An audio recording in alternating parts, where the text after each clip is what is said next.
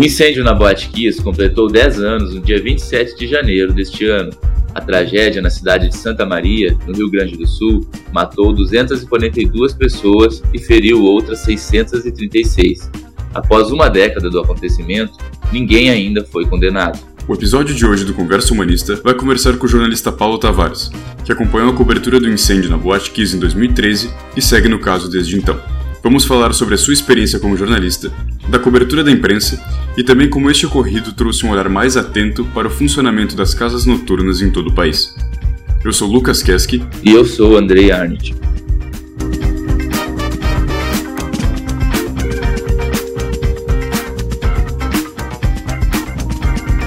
Dez anos depois, qual é a tua perspectiva geral como jornalista? Como a cobertura da imprensa ela tem sido feita nesses dez anos? se o, se o senhor acha que ela foi feita corretamente, se ela foi sensacionalista, é, efetiva, vamos, vamos dizer assim, vamos usar essa palavra, efetiva. O que, que o senhor acha? Olha, sensacionalista eu acho que não. Em nenhum momento, nenhum veículo, e falo veículo, todos os que estiveram lá, né, na, no, quando começou o incêndio realmente, quando deu a tragédia realmente, né, não, não vejo nenhum, nenhum ato sensacionalista aí. Eu acho que todos, todos nós cobrimos o, o que era o, né, o, que era notícia realmente, o que, que a gente tinha que né, publicar naquele momento.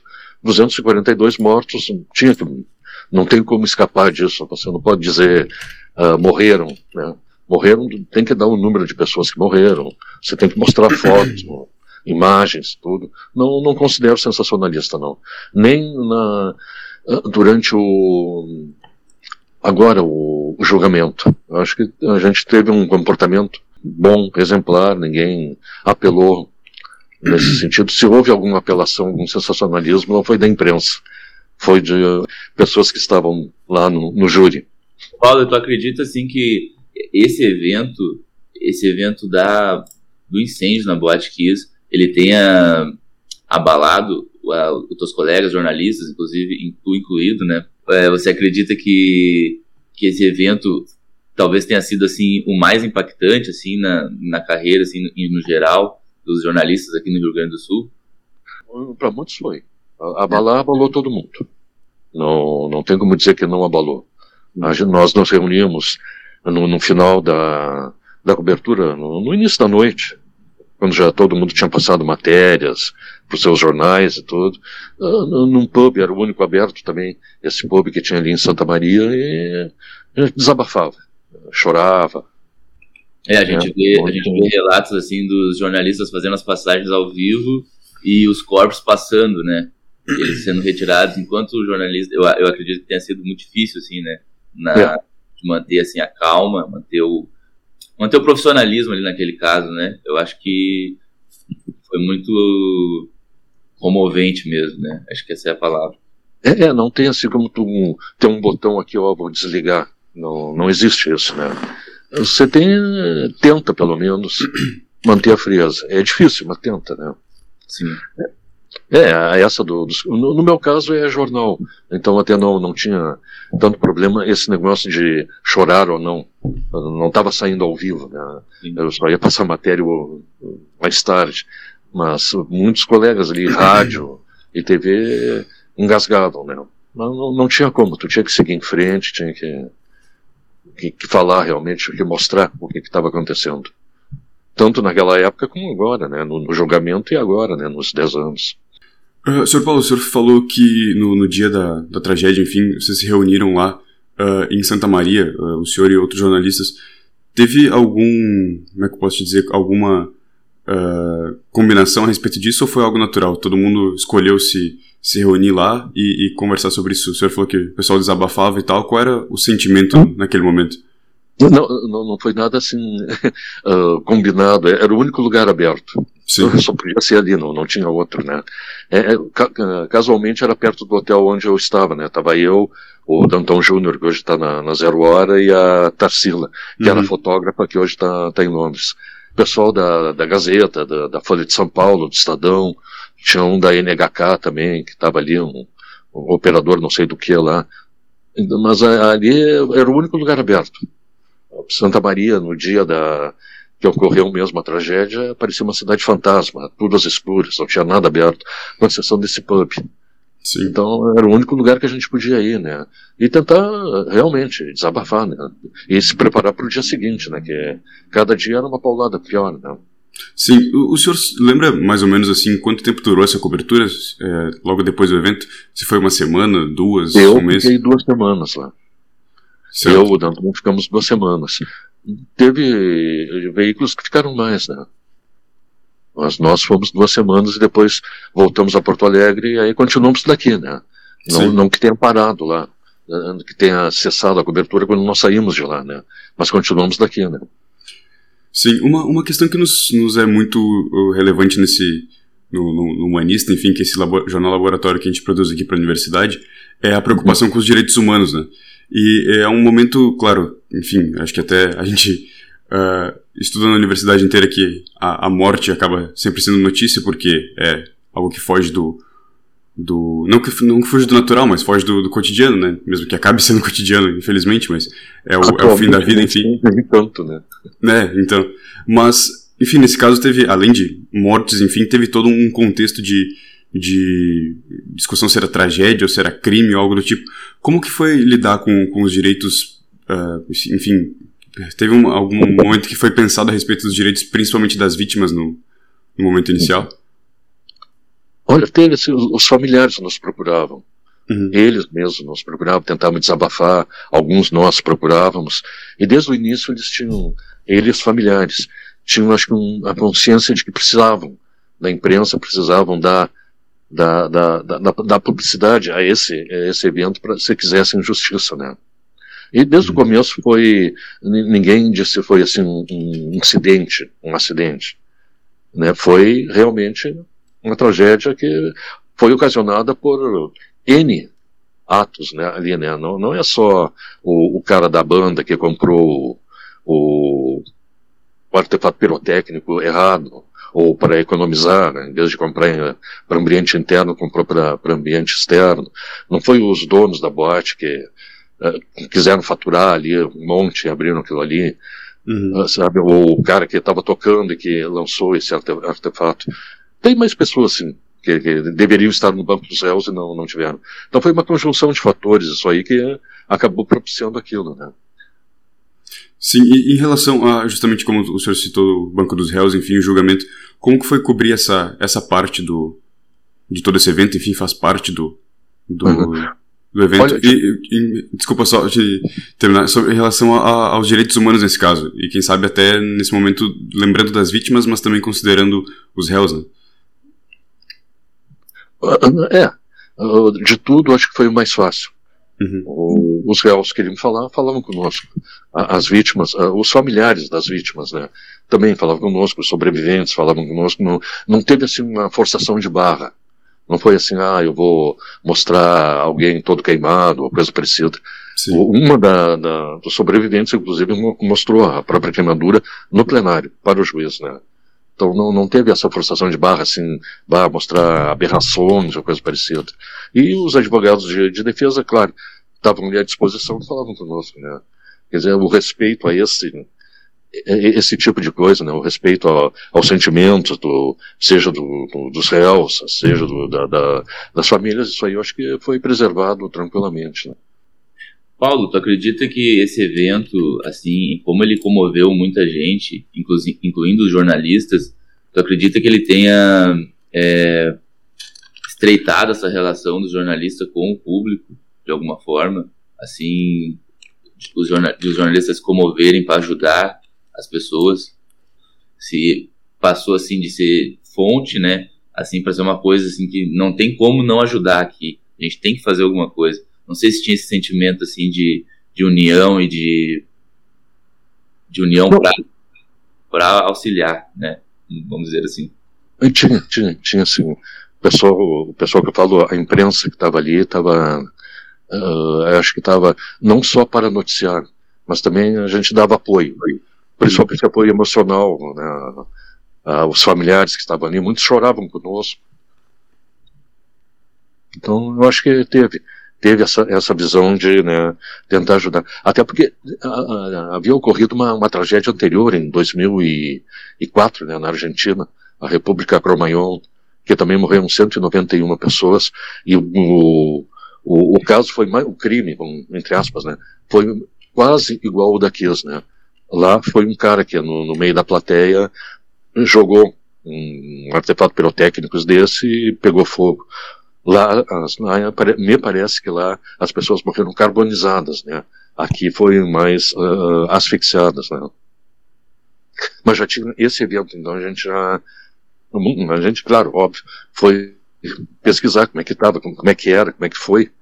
A comparação foi feita, né? Mas a gente, acho que já tinha uh, um, um certo know-how de, de, cobertura vendo esse da, da, da né? Como agir com as vítimas, como eu acho que isso foi feito, acho que isso foi feito bem, muito bem até. Tanto é que até hoje nós fomos a Santa Maria, fomos bem recebidos, as vítimas falaram, uh, os familiares né, das vítimas falaram conosco, os sobreviventes também, sem problema algum, sem, assim, sem, sem animosidade. E, geralmente você cobre uma tragédia, quando volta lá tem animosidade, querem linchar você em praça pública, né? Lá em Santa Maria não. O pessoal tu vê que é receptivo, conversa com você, sem, sem problema algum.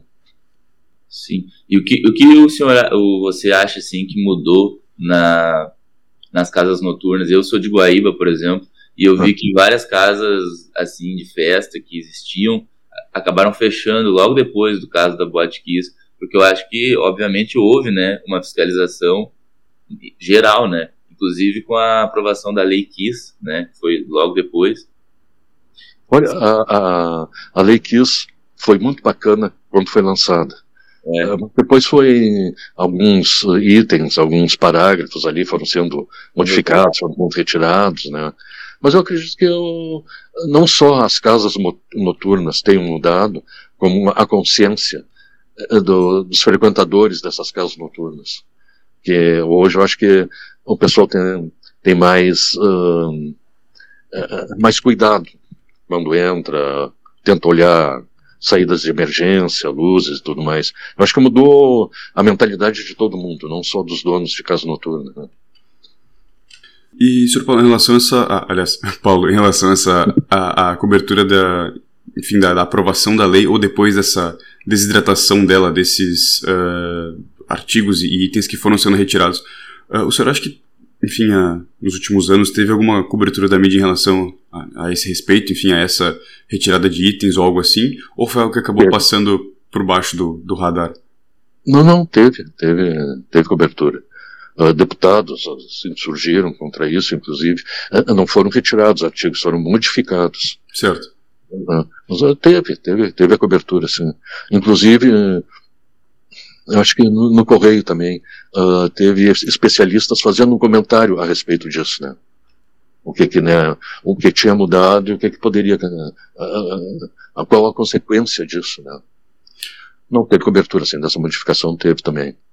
Sim, porque é algo diferente do, da aprovação da lei, por exemplo, que acontece ali ao longo de alguns dias em sequência, essa retirada, ou aliás, modificação de artigos e, e itens acontece ao longo do tempo, né? É, imagino que seja um pouco mais uh, complicado é, se, se, manter uh, a par de, de tudo isso. Uh, voltando agora, dez anos depois, como o senhor acha que esse, esse evento causou cicatrizes na cidade? O senhor entende em, em, relação não só às, às casas noturnas, por exemplo, que até foi teve um grande debate entre, entre eu e outros amigos se as casas noturnas de Santa Maria deveriam abrir 10 anos depois do aniversário de 10 anos e tudo mais.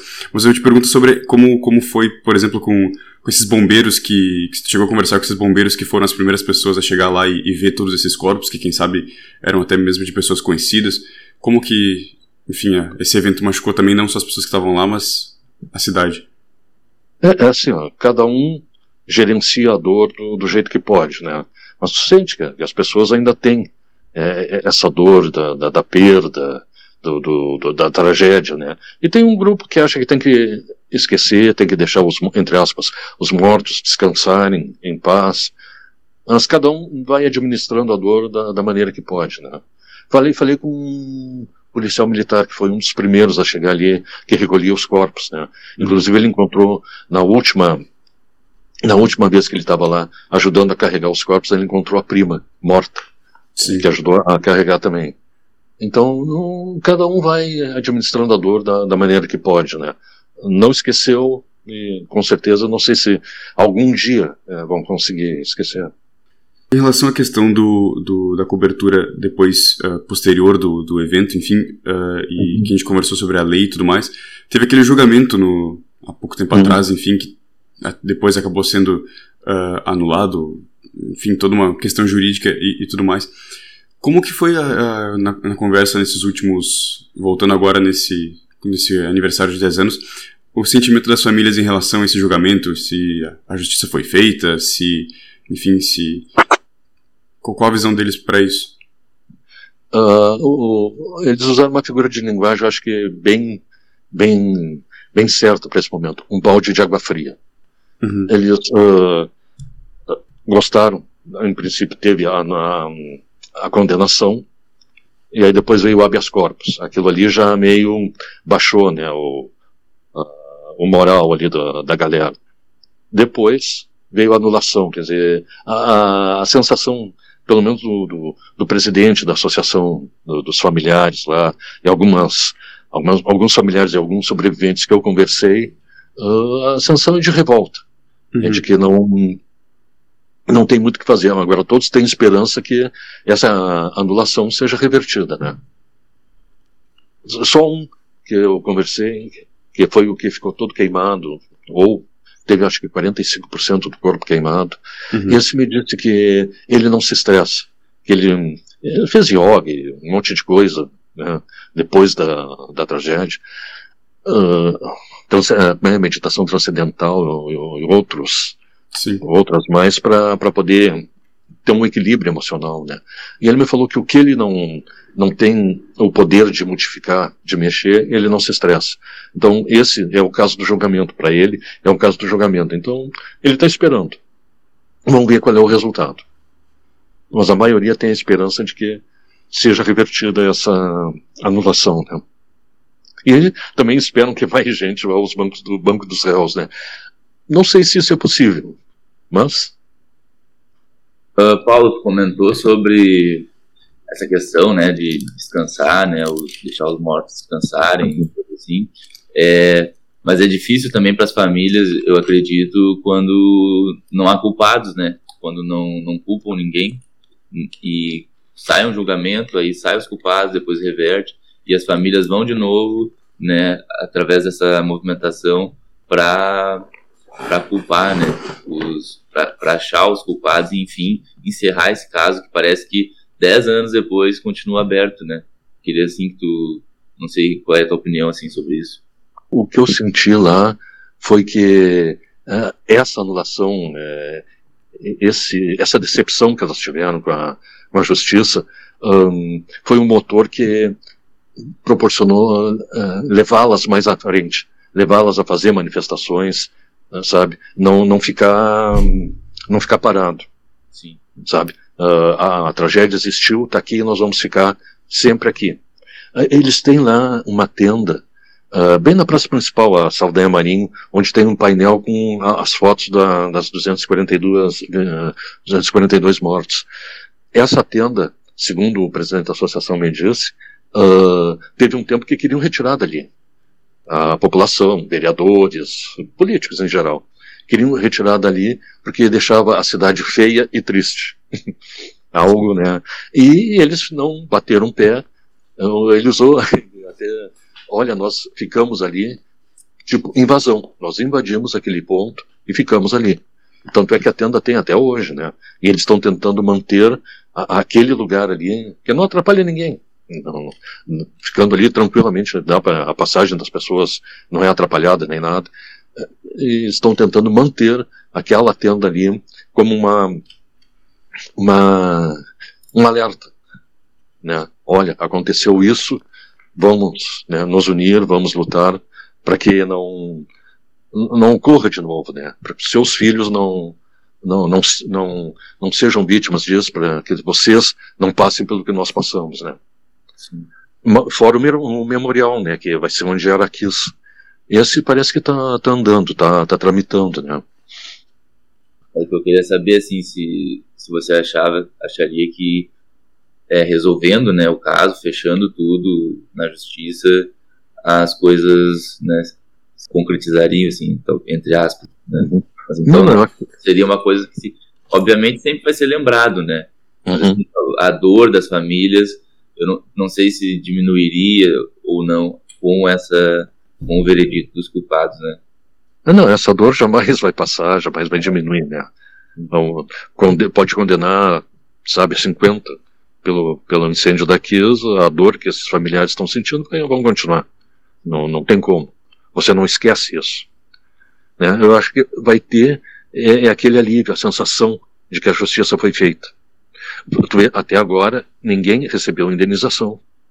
Isso é uma coisa que teriam direito. As pessoas que sobreviveram e estão né, com sequelas teriam direito, né? Sim. Isso também é algo que talvez com a, condena, uma condenação seja revertendo essa anulação ou com um novo julgamento. Então, isso também talvez venha a, a, a, a ser também né, decidido né, pela justiça. Queria te perguntar sobre essas séries documentários que estão sendo produzidos agora. Inclusive, tem uma, uma cena, né, tem um, um, um relato ali no, na série da Netflix, se eu não me engano, que, que dizia que o dono não deixava as pessoas sair sem, sair, sem pagar a comanda, né? Mesmo naquela situação de emergência. Aí eu, eu queria saber, assim, a sua opinião, se essas séries, esses documentários, essas obras, né, de, de entretenimento e de, é, cinematográficas, vamos dizer assim, se elas contribuem para o debate público acerca desse caso do incêndio. Olha, quanto a não a trancar as portas, não deixar sair, os sobreviventes, todos eles, em depoimento à polícia, alegaram isso. Um, acho que um ou dois seguranças, um, não me um ou dois seguranças também falaram a mesma coisa. Um dos seguranças, inclusive, morreu, mas de, de Covid, né, não de, pelo, pelo incêndio. Então todos eles falaram isso. Só quando se deram conta que era algo grave, era um incêndio que abriram as portas. Aí já era tarde, né? Mas todos eles falaram que as portas foram trancadas para as pessoas não saírem sem pagar. Sim. Ah, quanto a, aos documentários, eu não assisti. Hum. Nossa, não, não, não, preferi. Não. Preferiu não assistir o documentário? Isso. Uhum. Mas Melhor, uma questão é. De, É pessoal, uma questão pessoal. Uma questão pessoal, assim. Uhum. Então, então, então você acredita que não contribui muito, assim, para, né, já foi, já foi dito, já tinha que ser dito, né, nesse sentido, não sei se... Não, não é acreditar ou não acreditar, eu por uh, reviver certas coisas que os Sim. documentários ali mostram que eu não, não, não gostaria e não quero, hum, certo.